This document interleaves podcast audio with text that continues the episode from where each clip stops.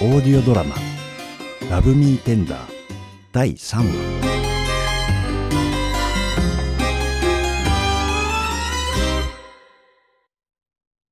どうしてです？どうしてわかるんですか？いやだって普通しないから。こうちゃんの話現実離れしてるから。駅弁が普通だなんて変だしガシガシガンガンなんて AV のファンタジーだって。えー、そうなんですか？うん、うんひょんな話の流れから僕が今までひた隠しにしてきた秘密はあっさりとセックスのプロに見破られた。そう。僕は40にして童貞なのだでもちょっとわからないんだけどこうちゃん結婚してたんだよね。あはい。12年間なのになんで童貞なの？いやそそれは童貞と知れた以上隠すことはもはやない。僕はことここに至った悲しい事情を思い切って二人に打ち明けた。DV? はい元奥さんからは毎晩求められたんですがそれはもう一方的なものでして縛り上げられて殴られて蹴られたりするだけで。いやいやいやいや。つまりこうやられるだけやられてこうちゃんを入れさせてももらえなかったってわけだ。はい。12年間も？はいマジかよ。ひどい時なんてワインボトルで殴られるんです。僕のあらあれよ。あああほら。あ泣くなっあてすいません。そうよ。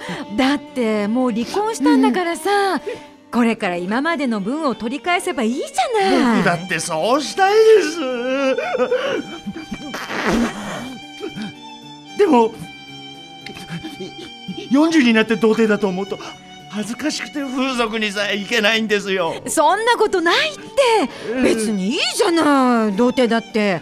とにかくさ私が思うにこうちゃんは早く恋をするべき。誰かいないの？好きな子とか。いいるにはいいますけど。本当？誰？どこの子？さきちゃんって言うんですうちの会社に来ている派遣社員の子です。ねえ可愛いの？はい。元奥さんとは違ってあのおっとりししてて。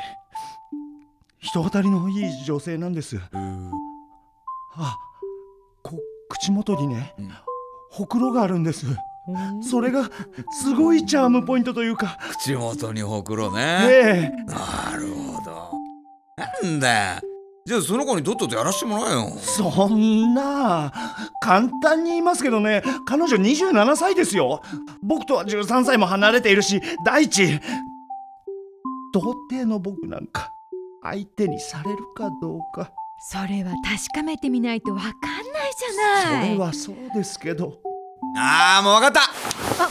何よ？急に立ち上がって。こうなったら俺らがこうちゃんの筆下ろしとさきちゃんへのアタックを手助けしてやるよ。ピストンさんたちが？なんたって俺と桃子はセックスのプロだ。つまりそれだけ経験もあるってことよ。なるほどね。確かに力にはなれるかも。本当にいいんですか？ああ。でもな一つだけ頼みがある。何です？俺たちの占いビジネスを助けてほしい。占いを？ちょっとあんた何言い出してんの？いやいいからいや実はさ俺たちの占いをこう新しくしたいんだ。もう今まではね桃子を目当ての男がターゲットだったんだけど今度は女向けにあのやたらと当たる占いをやりたいんだよ。やたらと当たるってそんな簡単には。そうよ。大体私占いなんかろくに勉強もしてないんだよ。無理だって。普通にやったらな。どういう意味？もし客の情報を前もって知ってたらどうよ？は？のー、それってもしかして情報を盗むっていう意味で言ってます？さすが察しがいい。なあなあなあこうちゃんさセキュリティのプロだろ？だったら情報を盗むこともできるよな。いやいやいやいやいやそりゃできますけどそれって犯罪ですよ。そうよ。だいたい私占いなんか興味ないんだから。なんで犯罪の片棒を担いでまでやらなきゃならないのよ。お前バカ野郎。俺たちはもう後がねえんだぞ。このままだったらあのヤクザに沈められちまうんだよ。なあこうちゃん。頼む。俺たちはセックスのプロであんたはセキュリティのプロだ。なこんなウィンウィンな関係他にねえんだから。頼むよ。頼む。お願いなんだよ。その後もピストンさんは僕らを粘り強く説得した。当然抵抗したが結局桃子さんもしぶしぶ納得し僕も童貞喪失と恋の手助けという誘惑には勝てず引き受けることになった。そしてその日を境に僕たちのインチキ占いプロジェクトが始まった。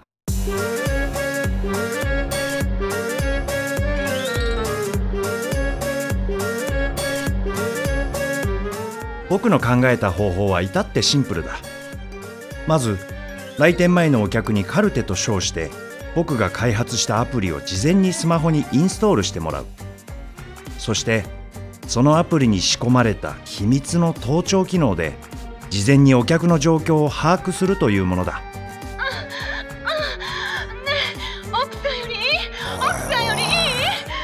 不倫か盗聴の内容は自動でピストンさんのパソコンに転送され内容を桃子さんに報告。そしてお客が来店すると今あなたは茨の道を歩んでるわ。ズバリ。不倫をしてるわね。桃子さんはあたかも投資したかのように客の状況を言い当て信用させた。そしてそんな恋に未来はないわ。さあ別れるの。別れて本当の幸せをつかむのよ。と誰でも言えるような当たり前のアドバイスをすればお客の状況は大抵改善した。さらにあなた自身をいっぱい愛してあげてね。ラブミーこのゆるい合言葉も妙にお客には刺さり一月ほど経った頃には売り上げも3倍近くに跳ね上がった。乾杯！いやー想像以上にうまくいったな。もうこうちゃん。こうちゃん様様ありがとうありがとう。ありがとう。あいえとんでもないです。あいやいやいいです。いいやいいですって。ほら桃子もちゃんと俺言えよ。まあ私はエロい男どもがいなくなってせいせいしてるだけだから。ったくなんだよ。まだ納得してねえのかよ。素直に喜べよ。せっかく儲かったんだからよ。喜ぶピストンさんをよそに桃子さんの表情は浮かなかった。背に腹変えられないとはいえやはりやり方が気に入らないようだ何の因果でこんな詐欺みたいなことしなくちゃなんないのかね？まあまあ桃子さん今日のところはいいじゃないですか。そうだよ。せっかくのお祝いだってのによ。私は祝う気なんて全然ないけどね。なんだおめえ。あのあちょっといいですか。あ？どうしたこうちゃん？あの占いの新しいやり方も定着したわけですしそろそろ例の件も。例の件？はい。そのぼ僕の。童貞喪失と咲さんのことでしょ？ああそれか。たく。自分から助けるなんて言っといて忘れてんのかよ。忘れてねえわ。ちゃんと考えてるし。あでこうちゃんその件なんだけどね。あはい。真剣に俺が考えた結果やっぱ40っていう年齢を考えると童貞のままっていうのはハードルがちょっと高いと思うんだわ。なるほど。だね。まずは風俗よ。風俗できっちり童貞を捨ててからの咲ちゃんにアタックすべきよ。そうですか。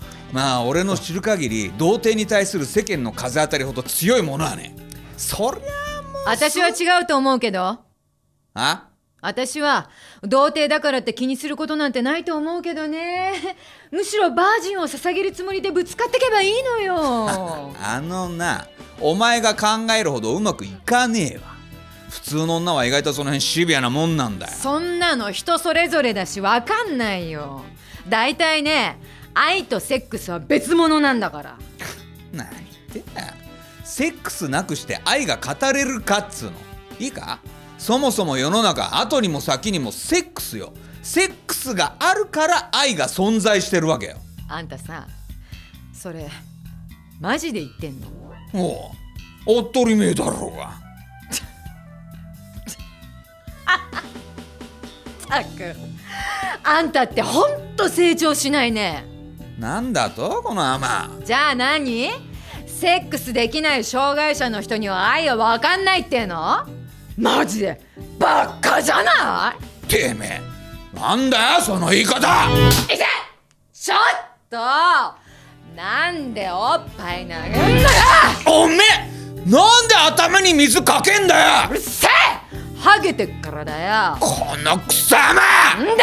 ちょちょっと二人とも！やめてください！僕は慌てて二人の間に割って入ったのバケ父女は。黙れ。このハゲやりちんが。その後も二人は険しい表情で睨み合い険悪な空気が流れた。二人の喧嘩はしょっちゅうだったがこの時初めて僕は二人の間には何やら大きな問題があることに気がついた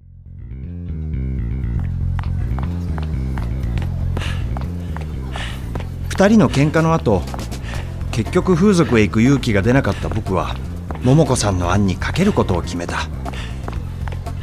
ならばまずは連絡先だと二人にけしかけられた僕はその翌日会社帰りの咲ちゃんを追いかけた。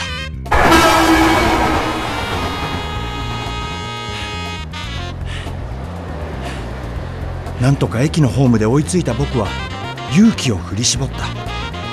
そして乗車する人の列に並んでいた咲ちゃんに向かって声を上げた。さささ